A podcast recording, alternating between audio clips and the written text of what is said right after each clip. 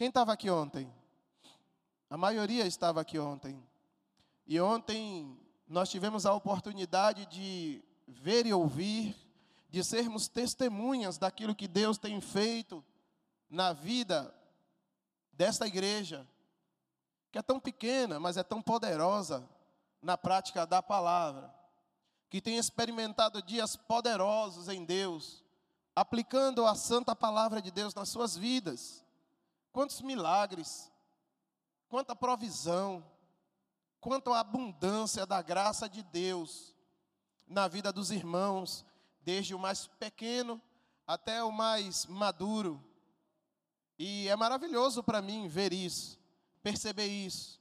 É edificante para a minha vida saber que os irmãos estão absorvendo aquilo que já há quase seis anos, não é isso? Essa igreja está investindo na sua vida, na palavra, um ensino de alta qualidade, isento de religiosidade, isento de partidarismo religioso, simplesmente te mostrando o que diz as Escrituras e te encorajando a praticar as Escrituras. Amém? Glória a Deus por isso. Enquanto você abre a sua Bíblia no livro de Tiago, capítulo 1, eu quero apresentar o meu irmão, meu amigo Juan Stefan, está ali nos visitando nessa manhã. É, Esteve conosco lá no Petras Prime, em Camaçari, com a sua mãe, Eliette, homem de Deus, cheio da graça, cheio do conhecimento, professor também da palavra, está aqui em nosso meio, essa é a sua casa, esses são seus irmãos, esse é o meu pastor Wagner, você já conhece, pastor Wagner, irmã Lise, amém? Você abriu, diz amém. Tiago capítulo 1, Enquanto você ainda está abrindo, eu sei que tem algumas pessoas que ainda estão folheando. Eu quero te falar sobre algo indispensável. O pastor falou hoje aqui sobre chaves. E é poderoso descobrir nas escrituras chaves que, dizem, que abrem portas, que destravam coisas espirituais, que nós aplicamos e absorvemos e é, experimentamos os frutos nas nossas vidas práticas, na nossa vida cotidiana, no nosso dia a dia. E uma dessas coisas que eu aprendi logo cedo é sobre convicção. Sobre ter uma convicção, eu entendi que todas as nossas práticas, como diz o pastor Luciano Subirá, todas as performances cristãs que nós possamos ter, se ela não for acompanhada de uma firme e forte convicção de que o que a palavra diz ela é uma verdade para a minha vida, não vai passar simplesmente de performances religiosas. Mas se eu alio aquilo que eu faço, o quanto eu oro, o quanto eu jejuo, o quanto eu sou íntegro em Deus, o quanto eu sou íntegro nas minhas atitudes, tanto para com os de dentro, mas principalmente para com os de fora, se eu alio a minha integridade, o meu conhecimento e o meu conceito de santidade diante de Deus, eu alio a isso a uma convicção, a um coração convicto de que Deus ele é real, ele é verdadeiro e a sua palavra é tão real e tão verdadeiro como ele. Eu posso dizer para você que vai dar tudo certo. Tudo certo. E inevitavelmente, como diz João capítulo 15, parafraseando Bill Johnson, você vai frutificar naturalmente. Você vai dar o fruto conforme a espécie.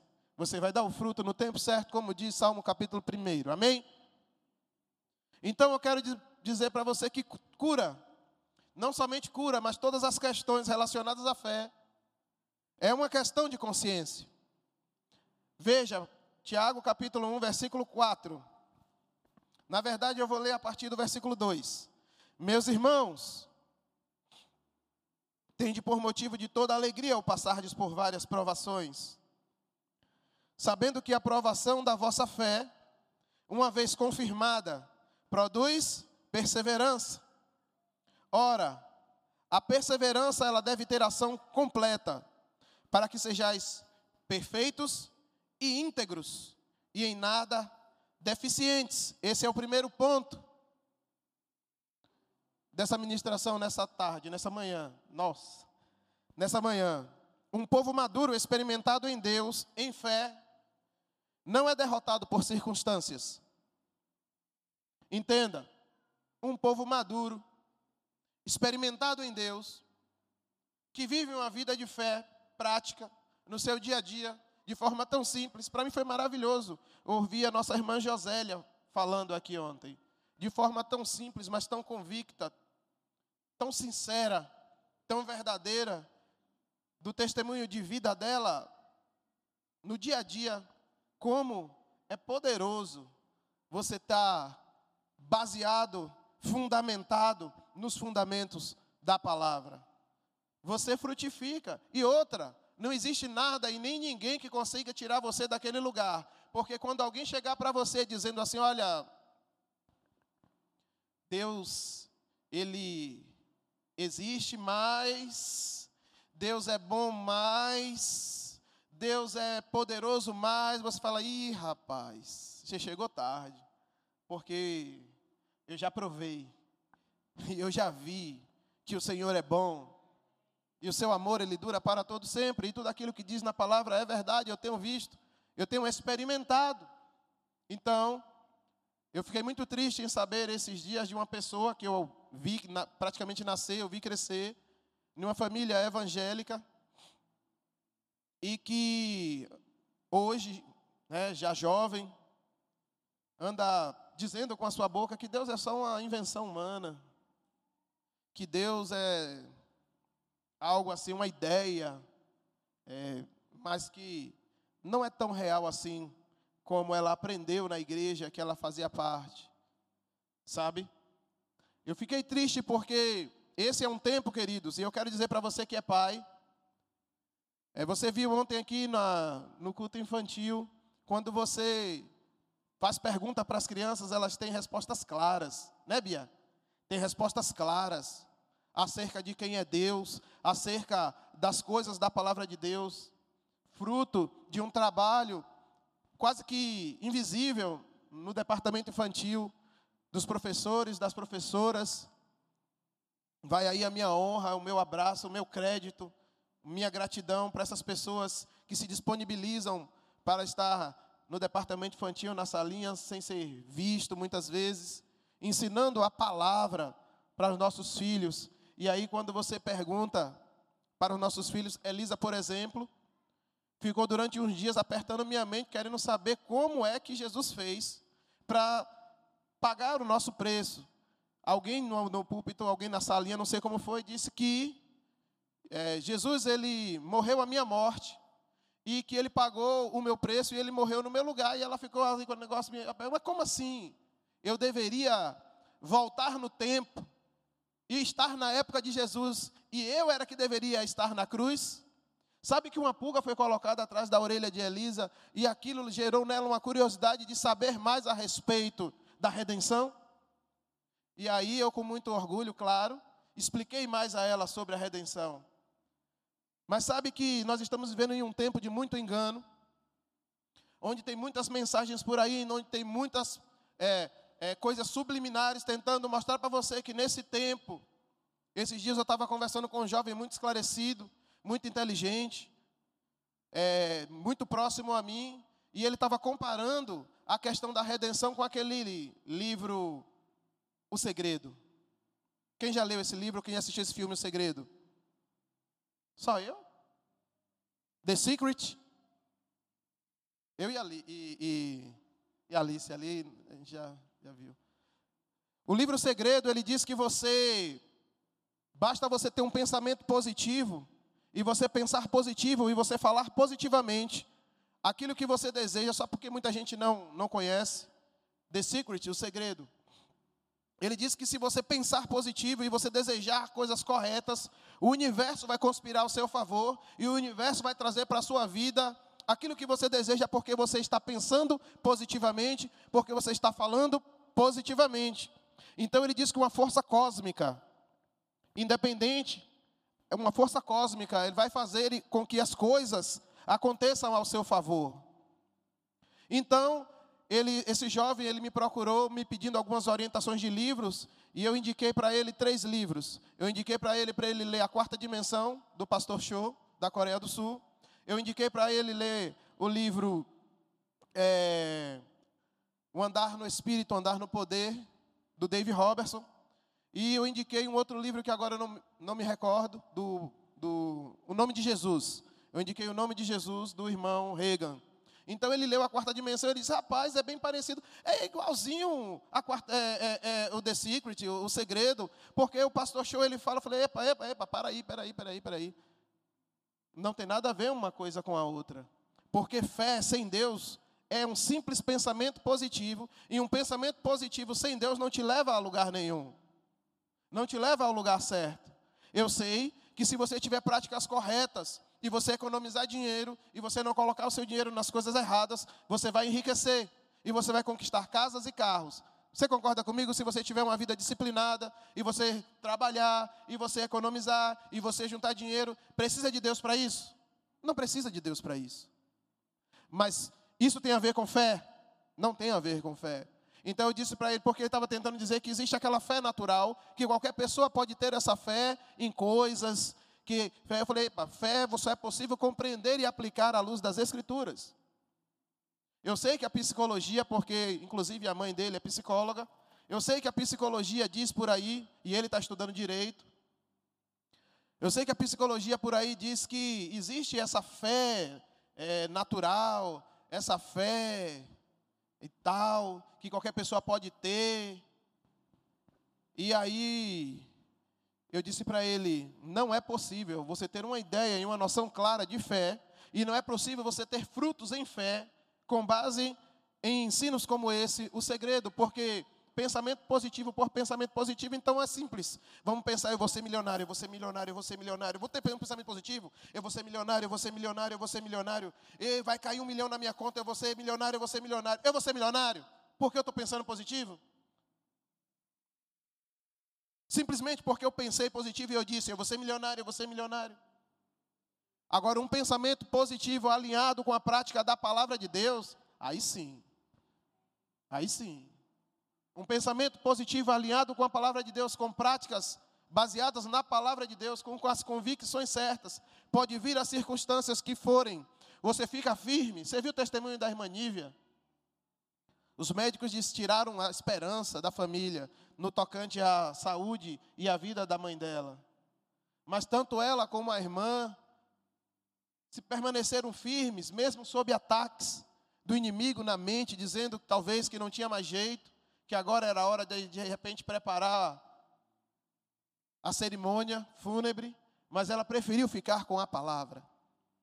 E ela preferiu crer naquilo que ela está aprendendo dia a dia nesse lugar.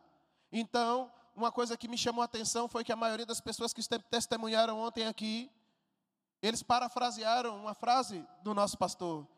Elas, as pessoas disseram aqui: domingo tem um culto avivado, uma palavra poderosa, mas segunda-feira vai chegar. E na segunda-feira não vai ter o pastor, não vai ter o ministro, não vai ter um louvor poderoso, abençoado, ungido, com aquelas músicas que nos transportam para o céu. No dia seguinte só vai ser eu, as circunstâncias, minhas contas mil diabos unindo no ouvido, dizendo: Você é um derrotado, você vai fracassar, você vai morrer, eu vou te matar, e você só tem uma escolha. Ou você aceita a informação das circunstâncias, ou você se apega à palavra e você vence pela palavra. Mas sabe uma coisa também que me chamou a atenção nas pessoas que testemunharam aqui? Em meio a todos esses ataques e as circunstâncias, elas preferiram ficar com a palavra, ousaram serem perseverantes na prática da palavra, e todas venceram pela palavra. Coisa maravilhosa. Coisas maravilhosas. Seja com elas mesmas, ou seja com pessoas queridas próximas a elas, venceram pela palavra. Amém? E aí Tiago diz: tende por motivo de grande alegria ao passar por várias provações, sabendo que a provação da vossa fé, uma vez confirmada, produz o quê? Perseverança. Perseverança. Porque muitas vezes você não vai ver a materialização daquilo que você está crendo instantaneamente. Mas você precisa ser perseverante. Porque aquilo que Deus diz é verdade, aquilo que Deus diz vai acontecer. Porque a palavra de Deus ela é verdadeira. Porque a palavra de Deus, agora eu parafraseando o nosso pastor, nunca experimentou uma derrota. Não vai ser na minha vida, não vai ser na sua vida, que a palavra de Deus vai ser derrotada. O que eu preciso e o que você precisa fazer é investir um tempo. O que eu você precisa é investir a minha e a sua vida para nos aliarmos e aliançarmos, nos ajustarmos à palavra, ao que a palavra de Deus diz. porque não é Deus que se amolda a mim, não é a palavra que se amolda a mim, a minha cultura, aquilo que eu aprendi, aquilo que eu tenho vivido, não é a palavra que se amolda às minhas experiências, mas sou eu que faço como Paulo, deixo e esqueço das coisas que para trás ficam, e eu sigo e eu prossigo para o alvo, com o olhar fixo naquele que é o autor e o consumador da minha fé. E eu sigo convicto de que Deus é poderoso para fazer exatamente aquilo que ele disse através da sua palavra. Então, se Deus diz, é. Amém? Se Deus diz, é. Aleluia. Aí, quando essa, essa, essa fé confirmada, que produz a perseverança, você precisa ser perseverante. Porque a perseverança, ela precisa produzir uma ação completa, com um objetivo, para que você seja íntegro.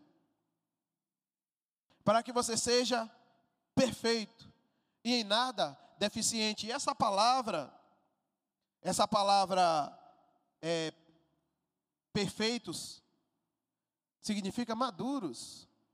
Mas a maturidade, ela só vem através da perseverança que você vai experimentar. Então, sabe aquele ditado que diz que gato escaldado tem medo de água fria? É porque você experimentou que a água é fria, então agora você não bota a mão em qualquer água fria. Você está aqui? Você experimentou. Aí agora já não é mais um conhecimento apenas, já não é mais um assentimento mental, virou uma experimentação. Você perseverou naquilo e aquilo lhe trouxe, por causa da perseverança, uma maturidade naquilo que você perseverou. Pronto, agora naquilo você já não é mais deficiente, você não é faltoso. Então nós poderíamos tranquilamente dizer que na maturidade não existe falta alguma. Amém? Quando você consegue renovar a sua mente pelo conhecimento da palavra, você vai experimentar dias poderosos, onde não vai te faltar nada. O inimigo pode tentar te assaltar, o inimigo pode tentar, às vezes, até as suas próprias atitudes, pode tentar te levar para lugares de falta.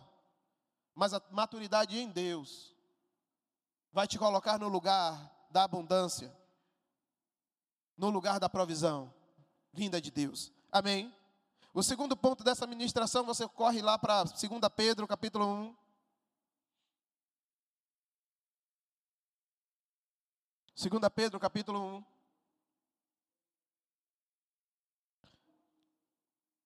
Agora esse texto vai ser um pouco mais longo, a gente vai ler alguns versículos, eu preciso que você preste bastante atenção. 2 Pedro, capítulo 1, a partir do versículo 3. Aliás, a partir do versículo 2. Diz assim: Graça e paz vos sejam multiplicadas no pleno conhecimento de Deus e de Jesus, nosso Senhor, visto como pelo seu divino poder nos tem sido doada todas as coisas, diga todas as coisas, nos tem sido doada todas as coisas que conduzem à vida e à piedade, pelo conhecimento completo daquele que nos chamou para a sua própria glória e virtude pelas quais nos têm sido doadas suas preciosas e muito grandes promessas, para que por ela vos torneis coparticipantes da natureza divina, livrando-vos da corrupção das paixões que há no mundo. Por isso mesmo, vós, reunindo toda a vossa diligência, associai com a vossa fé o que? A virtude. Com a virtude o que? O conhecimento. Com o conhecimento, o domínio próprio com o domínio próprio, a perseverança, com a perseverança, a piedade, com a piedade, a fraternidade, e com a fraternidade, o amor, porque essas coisas, existindo em vós, e em vós aumentando, fazem com que não sejam nem inativos e nem infrutuosos, no pleno conhecimento de nosso Senhor Jesus Cristo. Pois aquele a quem essas coisas não estão presentes é cego, vendo o que está perto, esquecido da purificação dos pecados de outrora. Por isso, irmãos, procurai com diligência cada vez maior confirmar a vossa vocação e eleição, porquanto procedendo assim, você não vai tropeçar em tempo algum, pois dessa maneira é que vos será amplamente suprida a entrada no reino eterno de nosso Senhor e Salvador Jesus Cristo. Deus nos elegeu nele para, essa, para estar e ser como o Senhor Jesus, nos habilitando altamente para isso, não deixando nada de fora. Agora, diga assim: eu sou altamente habilitado para frutificar para toda boa obra. Amém? Porque, veja, veja, que Deus, pelo seu divino poder, nos doou todas as coisas que conduzem à vida. A palavra aqui, vida, no grego, é psush, que significa dizer a vida cotidiana, a vida que eu vivo. Eu acordo, eu como, eu vivo, eu durmo. Então, tudo que me conduzem a viver, a minha vida no dia a dia, mas também a piedade, que é a vida no Espírito, é a vida com Deus, é a vida séria diante de Deus. Então, tudo que eu preciso para viver uma vida, para viver a minha vida, tudo que eu preciso para viver a minha vida e para viver a vida em Deus, aonde está? Está em mim, está em você, porque já foi doada pelo divino poder do Senhor. Agora, isso por si só já funciona na minha e na sua vida? Não. Eu preciso aplicar isso eu preciso ativar isso na minha vida. Como? Vá para o versículo 5. Versículo 4. Pelas quais não têm sido doadas as suas promessas e muito, é, preciosas e muito grandes promessas, para que por elas, pelas suas promessas, nós nos tornemos coparticipantes da natureza divina, livrando-nos da corrupção das paixões que há no mundo. Por isso mesmo, por isso mesmo, por causa disso, por causa disso que Pedro acabou de dizer, que as coisas que você precisa já estão dentro de você, que há uma promessa de você ser igualzinho a Jesus e ter exatamente e ser exatamente como ele é. Por causa disso, o versículo diz que nós reunindo toda a minha diligência, eu reunindo toda a minha diligência, eu associo a minha fé à virtude, a virtude, o conhecimento. Ao conhecimento, o domínio próprio, o domínio próprio, a perseverança, e a perseverança, a piedade, a piedade, a fraternidade. E a fraternidade, o amor. Amor e fraternidade são coisas diferentes. Amém?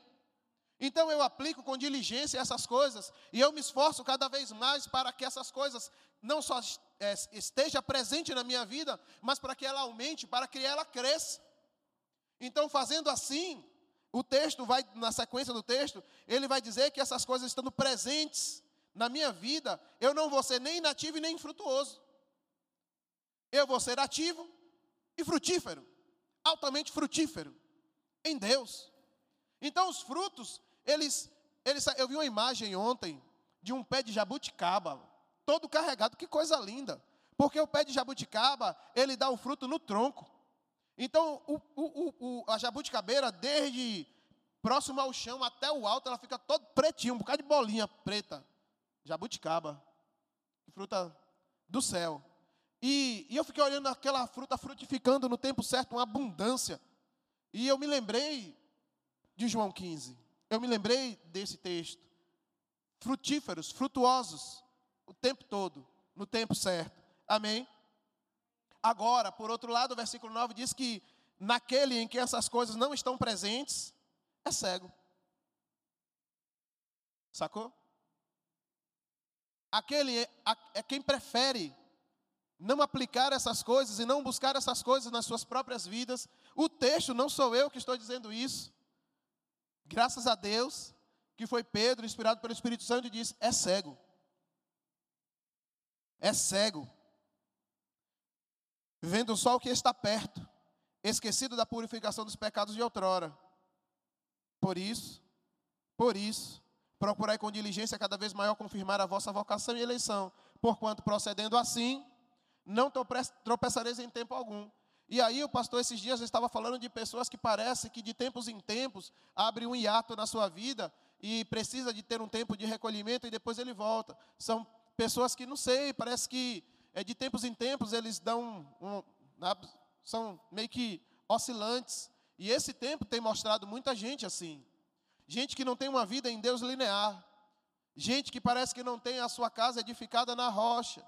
Então, volta e meia, ele precisa de uma reforma estrutural, é, uma reforma nas suas estruturas, para poder permanecer em pé. Então, tem que parar para a reforma o tempo todo, o tempo todo, o tempo todo. Ele não enfrenta as tempestades, ele não enfrenta os ventos pela palavra, mas ele tem o tempo todo que está parando e abre um hiato. Aí você vai ver a vida de Abraão. Passou 75 anos, se não me falha a memória, entre a promessa e, e, e 25 anos, entre a promessa e a realização da promessa. Mas porque Deus ele tardou? Não, porque nesse tempo Abraão estava em um lugar totalmente distante da vontade de Deus. Amém. Andando pelo Egito, fazendo coisas que Deus disse para ele não fazer, mentindo. Amém? Mas que bom que Deus é misericordioso e Ele não volta atrás daquilo que Ele diz. E a qualquer momento você pode corrigir o seu coração, se alinhar com Deus e você volta ao ponto de onde você parou e Deus está lá, lhe esperando para dar sequência na caminhada de fé daquilo que Ele propôs para a sua vida. Amém? Então é muito importante você ter em mente essa convicção de que Deus, Ele é o meu Pai, e Ele se aliançou com você. Apesar de você, apesar das suas dificuldades, apesar das suas limitações, Ele escolheu morrer por você, e Ele escolheu habitar dentro de você, e Ele escolheu, no processo, te qualificar para aquilo que Ele já te elegeu desde antes da fundação do mundo. Agora, isso me dá o direito de ficar estacionado no meu lugar, voltando às práticas do pecado, não, queridos, é de fé em fé, de glória em glória, é de vitória em vitória, é avançando sempre. A gente costuma dizer que a fé é como um avião, não tem marcha ré, ela só anda para frente. Amém? A fé só anda para frente. E quando anda para trás é para decolar. Às vezes que o avião precisa ser puxado para trás, é porque ele está pronto para decolar. A vida em Deus é uma vida de avanços. Amém? Aleluia. Romanos capítulo 8, versículo 32 você não precisa abrir, mas Romanos capítulo 8, 32 diz que absolutamente tudo, tudo que eu preciso já nos foi providenciado em Deus por Jesus na cruz. Tudo, absolutamente tudo que eu preciso. Uma vez eu fiquei, eu parei, o pastor que já citou o nome dele, Fernando Leal. Gordinho, que gordinho fantástico, né? E ele disse, ele contando algumas coisas da experiência ministerial dele, e aí uma hora ele parou assim: não, não, não, eu já tenho tudo do que eu preciso. Eu falei assim, como assim? Não, ele disse, eu já sou é, completamente suprido de tudo que eu preciso. Mas só que antes ele estava dizendo, dando testemunho de coisas que tinham faltado durante o ministério dele. É, coisas missionárias, viagens missionárias que ele precisava fazer e que ele precisou crer, ele precisou avançar, ele precisou buscar a Deus para que essas coisas chegassem, chegaram. Mas ele disse: Eu sou amplamente altamente suprido, totalmente abastecido de tudo o que eu preciso. E aquilo me colocou para pensar. Sabe, queridos, que isso é um, é um nível de maturidade e de entendimento de que, independente da circunstância que eu estou vivendo, o que a palavra de Deus na minha, diz para a minha vida é uma realidade, é uma verdade. E então o que eu preciso para entrar nisso é me alinhar e me ajustar a cada vírgula, a cada palavra, do que a palavra de Deus diz para a minha vida. Amém. Você lembra de Malaquias capítulo 3, que fala sobre a questão dos dízimos e as ofertas? Aí o Senhor diz: faça assim, assim, assim, assim. Se você fazer assim, depois, faça prova de mim. Se eu não vos abrir, se eu não lhe der esse resultado, veja só. Deus lhe dá o direito, se você aplicar como ele diz as Escrituras, de você naquele aspecto dizer para ele: Mas Senhor, eu apliquei. Eu tenho certeza que se você fizer isso, e você não tiver plenamente ajustado, o Espírito Santo que habita em você vai dizer: Mas falta isso. Mas você errou naquilo. Mas você está faltando isso. Agora você escuta e você obedece, se você quiser, é uma escolha. O Espírito Santo não vai colocar a espada desembainhada de fogo no teu pescoço para te obrigar você a aplicar a palavra. A palavra está diante de ti. Aliás, a palavra ela está bem perto de ti. Aonde? Na tua boca e no teu coração. Amém? Cabe a mim e a você, com muita diligência, procurar aplicar essa palavra. Agora, vá para 1 Coríntios capítulo 3. 1 Coríntios capítulo 3.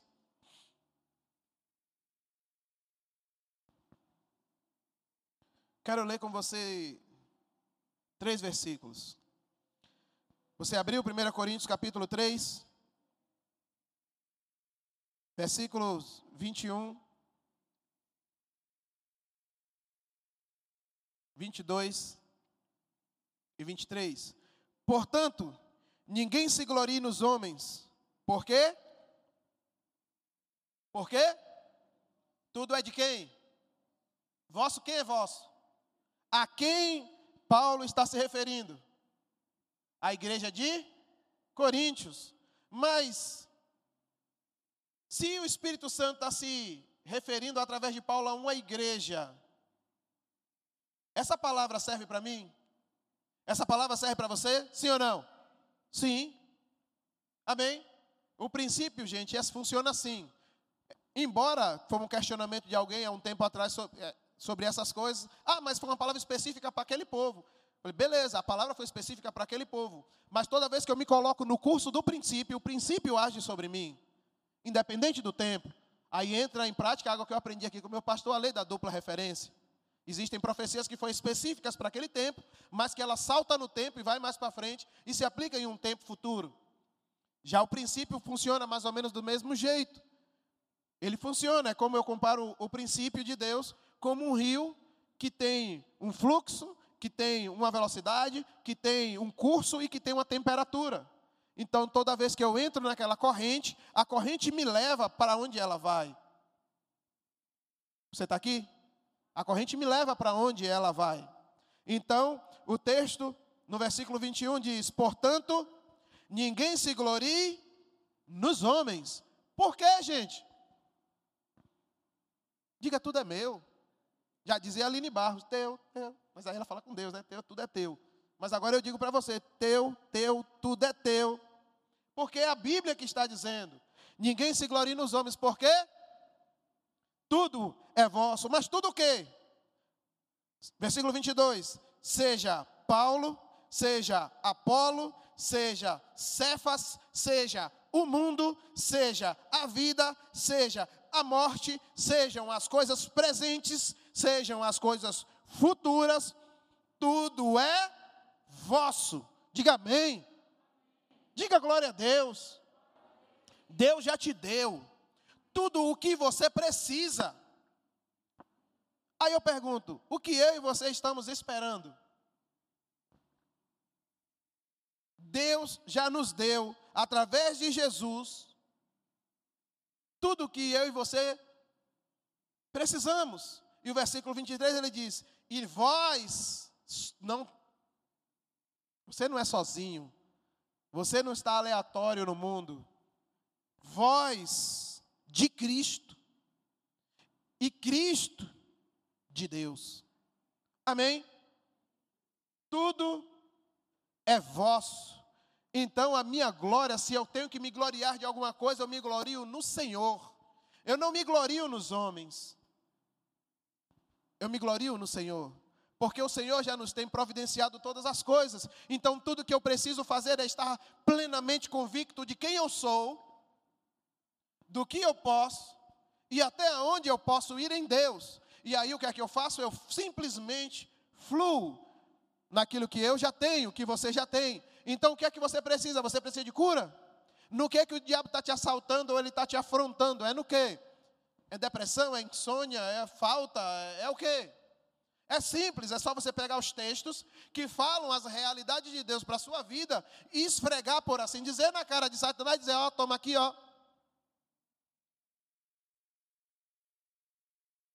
Queridos, quando Deus criou Adão e colocou no jardim Deus criou primeiro quem? Adão ou o jardim? Primeiro quem? o jardim. Toda a provisão que Adão precisava já estava pronta antes mesmo de Adão ter sido criado. Aí Deus cria para Adão toda a provisão que ele precisa e coloca ele aonde? Dentro da provisão. Aí depois diz para ele o quê? Seja fecundo, seja frutífero e domine sobre todas as coisas. Mas qual foi o grande erro de Adão? Quando um animal que estava debaixo do domínio dele se levantou e começou a seduzir a sua esposa, o que foi que Adão fez? Nada. E qual foi o resultado disso? Caiu. Perdeu tudo que tinha, perdeu a comunhão com seu Criador, foi encontrado escondido, nu, tremendo de medo, com medo, colocando a culpa em Deus e na mulher. Foi assim ou não? Por quê? Porque no momento de agir conforme o que Deus havia dito para ele, ele escolheu não fazer nada. Ele escolheu ficar calado, parado, observando a cena. E para piorar a situação, ele acabou se envolvendo, se permitindo envolver naquela situação, como se aquilo não fosse levar ele a nada. Foi seduzido pelo engano do diabo. Sim ou não? E o resultado nós conhecemos. Você pensa que o diabo mudou de ação? Você pensa que ele mudou de estratégia? Você é a coisa que ele mais teme. E você é a coisa, me permita me, essa expressão coisa, mas você é o que ele mais odeia. E você é o que ele mais inveja. Porque ele queria ser o que eu e você somos, semelhantes ao Altíssimo. Amém. Ele queria ter aquilo que nós temos, Deus como nosso Pai. E não foi assim. Deus escolheu a mim e a você para sermos seus filhos, para ter comunhão com Ele e para se parecer com Ele, ser semelhante a Ele. Diga glória a Deus. Glória a Deus. Glória a Deus. E Ele colocou dentro de mim e dentro de você tudo aquilo que a gente precisa para ser altamente frutífero nesse tempo. Sabe, Abraão foi altamente frutífero no tempo dele. Davi foi altamente frutífero, Paulo foi altamente frutífero no tempo dele, mas você é altamente frutífero no seu tempo. Você está aqui? Você é altamente frutífero no seu tempo. Glória a Deus. Glória a Deus. Mas aí, queridos, o que é que você faz? Com essa convicção de que tudo que você tem foi seu pai que te deu, e tudo que você tem é semelhante ao Altíssimo porque veio dele. O que é que você faz? Atos capítulo 3, versículo 6. Depois dessa consciência de pertencimento e de propriedade, de que, que Paulo fala aqui no livro de Coríntios, capítulo 3, Atos 3, 6, simplesmente nos mostra a ação de um homem altamente convicto de quem ele era, do que ele tinha e a quem ele pertencia. Ele disse: Ei, ei, ei, olha para mim. Olha para mim. E o texto diz que o homem olhou para ele esperando receber dele outra coisa. Mas ele diz: Olha, eu não tenho isso que você quer, mas o que eu tenho, o que eu tenho, porque eu tenho, eu posso te dar. E o caba ficou esperando, eu imagino a cena, o cara olhando para ele com aquela cara de paisagem, esperando receber dinheiro. E ele disse: Em nome de Jesus, o Cristo, levanta e anda. E foi aconteceu? O cara ficou sem entender nada, olhando para a cara de Pedro. Então Pedro, movido pela ação do Espírito, por uma grande consciência daquilo que ele tinha, ele pega a mão do cara e levanta, e o cara fica em pé. Imagina a cena. Uma grande consciência de pertencimento e propriedade. Se Deus te deu, é seu. Está aí dentro de você. Um, um, um poder, um poder tremendo. O mesmo poder que Deus usou para tirar Jesus daquele lugar infernal, está aí dentro de mim, está aí dentro de você. Amém, queridos? Efésios capítulo 1, versículo 13. Efésios capítulo 1, versículo 13, isso mesmo.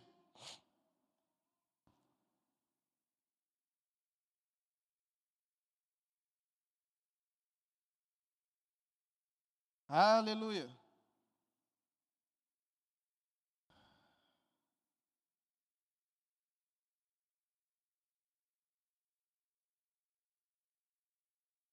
Você abriu? Vamos lá? 13. Em quem também vós, depois que ouvistes a palavra da verdade, o evangelho da vossa salvação, tendo nele também crido, fostes selados com o Santo Espírito da promessa, a qual é o penhor da sua herança, até o resgate da sua propriedade em louvor da sua glória. Por isso também eu, Paulo, tendo ouvido a fé que há em você, no Senhor Jesus e no amor que há para com todos os santos, não cesso de dar graças por vocês, fazendo menção de vocês nas minhas orações, para que o Deus, o nosso Senhor Jesus Cristo, o Pai da glória, sabe, eu quando eu olho para essa carta, eu olho, eu penso, eu lembro dessa igreja. É sério. Quando eu, é, eu leio essa oração de Paulo, eu lembro dessa igreja. Porque Paulo sabia que eles tinham fé. Porque Paulo sabia que eles tinham fé. Porque a palavra já havia sido ensinada a eles, e eles já estavam se movendo naquela palavra, e coisas estavam acontecendo no meio daquela igreja. Então aquela igreja não tinha falta de fé. E se a fé estava operando, é porque o amor estava presente. Então Paulo sabia que uma semente muito poderosa estava ali, mas precisava de algo. Vá, vá adiantando versículo 17: Para que o Deus de nosso Senhor Jesus Cristo, o Pai da glória, vos conceda espírito de sabedoria e de revelação no pleno conhecimento dele. Iluminados os olhos do vosso coração para saberes qual é a esperança do seu chamamento, qual é a riqueza da glória da sua herança nos santos, qual é a suprema grandeza do seu poder para com os que cremos, segundo a eficácia da força do seu poder, o qual Deus exerceu, ele em Cristo, ressuscitando-o dentre os mortos, fazendo-o assentar-se à sua direita nos lugares celestiais, acima de todo principado e potestade e poder e domínio e de todo nome que se possa referir, não só no presente século, mas também no vindouro. E pôs Jesus, e pôs Deus, todas as coisas debaixo dos seus pés, para ser Ele, Jesus, o cabeça sobre todas as coisas. Aí Jesus pega todas essas coisas e dá à igreja, o qual é o seu corpo a plenitude daquele que a tudo enche em todas as coisas. E esse é um texto muito lido aqui, é um texto muito citado aqui, é um texto que a gente tem conhecido bastante e a gente tem aplicado, é, faz parte das minhas orações, faz parte, eu creio, da oração de muitos aqui, as orações de Paulo. E é essa convicção que tanto Paulo tinha. Esse nível de maturidade e entendimento de saber o que eu sou, o que eu tenho, o que eu posso em Deus, e do chamamento que Ele, desde antes da fundação do mundo, já nos chamou para fazer, faz com que nós não fiquemos distraídos, perdendo tempo com coisas até lícitas, embaraçado com coisas até que nem são pecados, mas que nos atrapalha, que nos embaraça, que contém o nosso avanço que impede que a gente faça aquilo que Deus nos chamou para fazer. Sabe, eu creio que nesse tempo, e eu declaro sobre a sua vida, nesse tempo, uma convicção do chamamento de Deus para a sua vida. Uma convicção plena e imexível, irrevogável, daquilo que Deus te chamou para fazer, e eu declaro você se movendo nisso, poderosamente. Na convicção daquilo que Deus te chamou para fazer. Se é para servir, sirva. Se é para pastorear, pastoreie. Se é para evangelizar, evangelize. Se é para adorar, adore com todas as suas forças, com todo o seu coração, com todo o seu entendimento. Sabe, queridos, a maior autoridade está na palavra. A maior autoridade sobre a minha e sobre a sua vida precisa ser a palavra precisa estar na palavra. Apesar do que as circunstâncias dizem, apesar do que Satanás sopra ou pode soprar nos seus e nos meus ouvidos, apesar do que os governos dizem, apesar dos pesares, a maior autoridade sobre a minha e sobre a sua vida precisa necessariamente ser a palavra. Logo, quando ela está sendo aplicada na minha e na sua vida, nós cremos que aquilo que nós estamos crendo já se estabeleceu já é. já é. Amém? Já é. Tetelestai. Está feito. Está feito. Agora sonda aí o seu coração. Feche seus olhos por um instante. Você com Deus no seu lugar, sonda a sua vida e tenta se localizar aonde você está em Deus e aonde você ainda não conseguiu chegar em Deus. Tenta localizar aí no seu coração aquilo que Deus te chamou para fazer e você ainda não conseguiu, aquilo que Deus te chamou para ser e você ainda não conseguiu chegar. E tenta localizar aí dentro de você aquilo que ainda está faltando ser completo. Procura localizar aí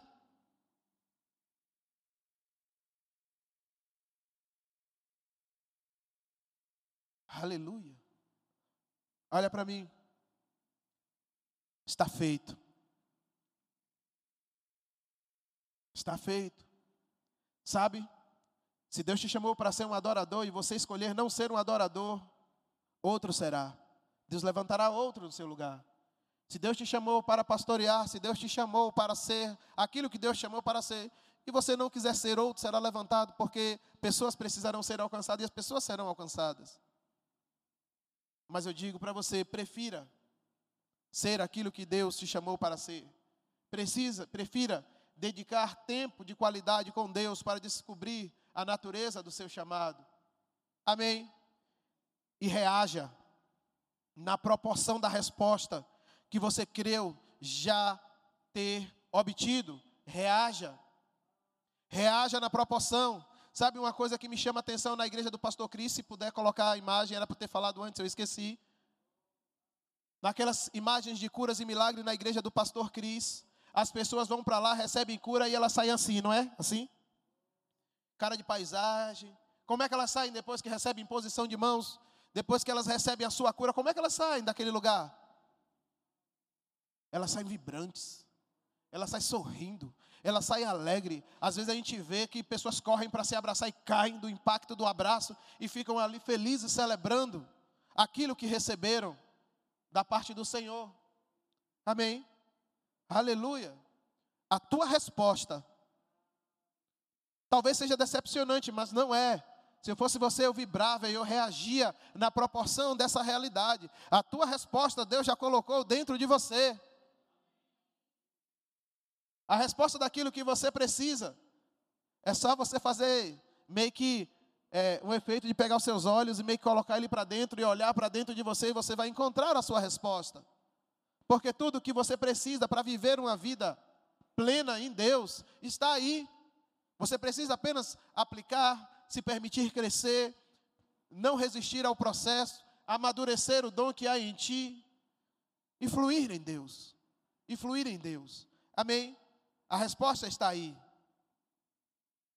Sabe, queridos, Lucas capítulo 7, versículo 47, você não precisa abrir, diz assim: o que muito lhe foi dado, o que muito lhe foi perdoado, muito ama. A reação daquele que foi perdoado muito foi amar muito, sabe? É, Marcos capítulo 11, versículo 23 e 24 diz que a fé tem um comportamento. Eu creio que recebi.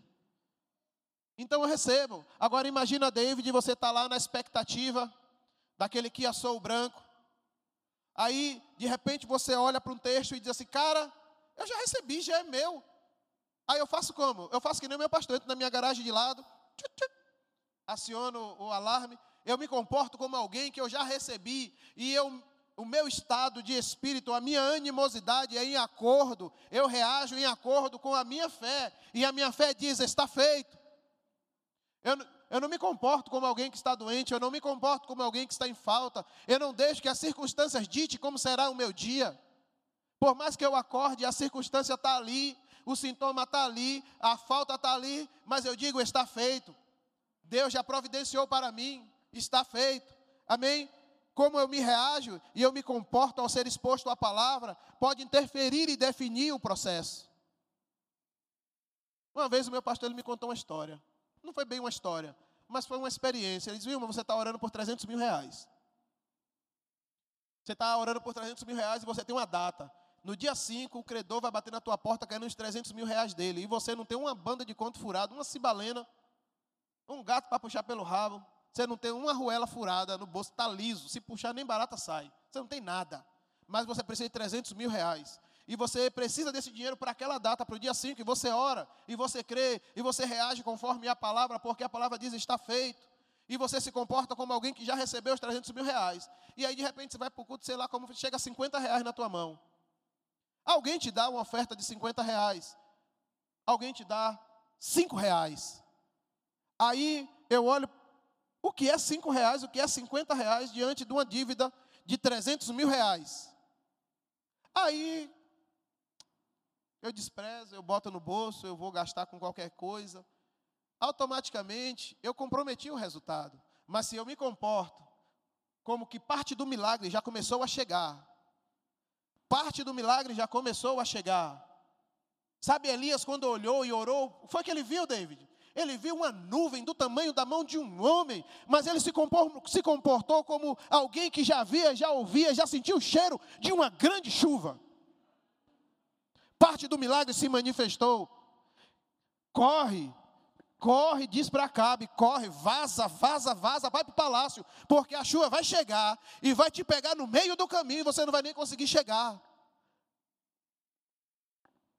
Mas o que foi que o profeta viu? algo que talvez alguém desprezasse. Uma pequena nuvem do tamanho da mão do homem, mas parte do milagre se manifestou. O que é que você está crendo, querido? Deus está fazendo. Deus está fazendo. Ei, Deus está fazendo. Eu creio no milagre manifesto na sua vida, independente do tamanho e da natureza dele. Eu creio. Você crê? Eu creio. Rapaz, impressionante. Você prestou atenção no que a irmã Josélia disse ontem aqui? Não, eu já tive várias experiências em pôr as mãos e orar por pessoas com câncer. Mas eu nunca ouvi um relato desse. O camarada está com câncer diagnosticado em fase avançada, provavelmente metástase, caroços espalhados por todo o corpo. O médico diz: Cara, não tem muita esperança nisso. Vamos fazer a quimioterapia porque faz parte do procedimento, vamos fazer, mas creia. Porque o negócio está. Tem muita esperança não. Aí, ela conversando com a pessoa, ela diz: Rapaz, eu faço parte de uma igreja que ora e milagre acontece. Tem muito testemunho de milagre lá na minha igreja. Você quer que eu ore por você? Ah, tá bom, pode orar, eu creio. Nessas horas, né? Ah, tudo bem, ora. Aí a igreja ora. Aí o camarada vai, faz a quimioterapia em uma semana, beleza. Aí quando ele volta para fazer a segunda quimioterapia, não tem mais nada. O corpo em metástase, câncer, caroços tomando por todo o corpo. Então ele ora, a gente ora, aí ele vai e faz a, é, faz a quimioterapia numa semana, quando volta para fazer a segunda sessão, tem mais nada. Que quimioterapia poderosa é essa? Não, queridos, é milagre, é Deus purinho, restaurando a saúde, restaurando a vida. Eu creio, o milagre já aconteceu. Eu creio, o milagre já aconteceu. Eu creio, o milagre já aconteceu. A mulher do fluxo de sangue, ela dizia consigo mesmo: se tão somente eu tocar, algo vai acontecer. Pedro disse: segundo a tua palavra, eu vou lançar as redes, e por causa da tua palavra, por causa da tua instrução, algo vai acontecer. Sabe, pessoas reagiram em acordo com a palavra de Deus e receberam milagres. Por outro lado, pessoas reagiram negativamente e Jesus não pôde fazer milagres. Aí eu te pergunto, como você reage diante da exposição da palavra? Diante do tamanho do seu milagre? Como que você reage? Eu não sei qual é o seu problema. Eu não sei qual que é a situação. Eu não sei qual que é o enfrentamento que você está tendo. Eu não sei. Mas, cara, depois de ontem, se eu já não duvidava, agora que eu não duvido mesmo. Ei, Nilo, a pessoa? Maravilha, hein? Deus é bom, queridos. Ei, Deus é bom. Deus é bom. Deus é maravilhoso. Deus faz milagre nesse tempo para aqueles que creem, para aqueles que creem, para aqueles que andam conforme a sua palavra. Senhor, eu te louvo, eu te agradeço por essa igreja. Eu te louvo, Pai, eu te agradeço por esse tempo de milagres. Eu te agradeço, Pai, enquanto o mundo está amargando, está chorando, a sua igreja vai caminhando e avançando em triunfo. Ela vai crescendo, ela vai honrando seus compromissos. Enquanto muita gente por aí, Pai, está padecendo assolados e atormentados pelo medo, pelo pavor, nossa igreja vai, essa igreja vai crescendo e avançando. Nós oramos, Pai, intercedemos por aqueles que não têm um conhecimento da Sua palavra, para que oportunidades e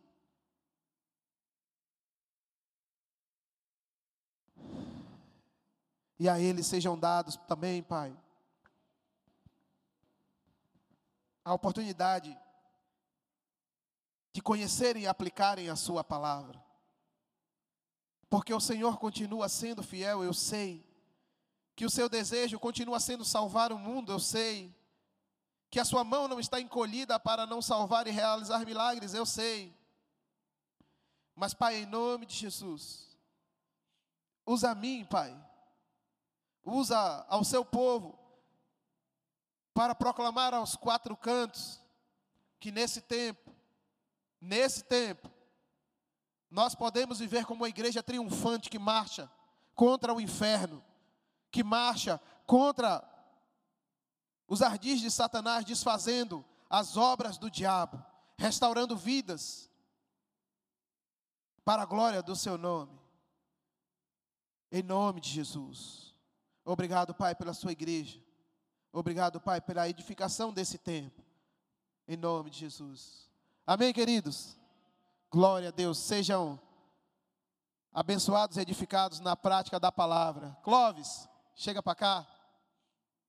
Os envelopes.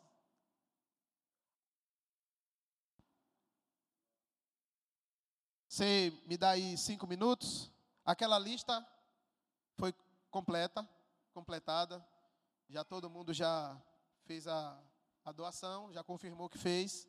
Há alguém que ainda, que algumas pessoas falaram que deu a primeira